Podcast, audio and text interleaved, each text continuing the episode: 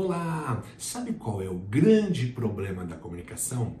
É que nós estamos condicionados a ouvir para responder e não para compreender. Para que você possa ter uma qualidade nas suas comunicações com o outro ou com os outros, é preciso você praticar algumas regrinhas básicas, fundamentais de grande sucesso.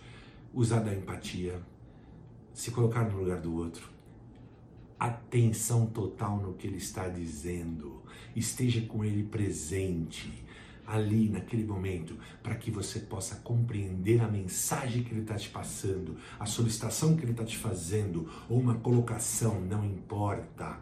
Para que a gente possa ter uma boa qualidade de comunicação, nós precisamos estar atentos, ativos, presentes para compreender e só depois responder. Nunca ao contrário.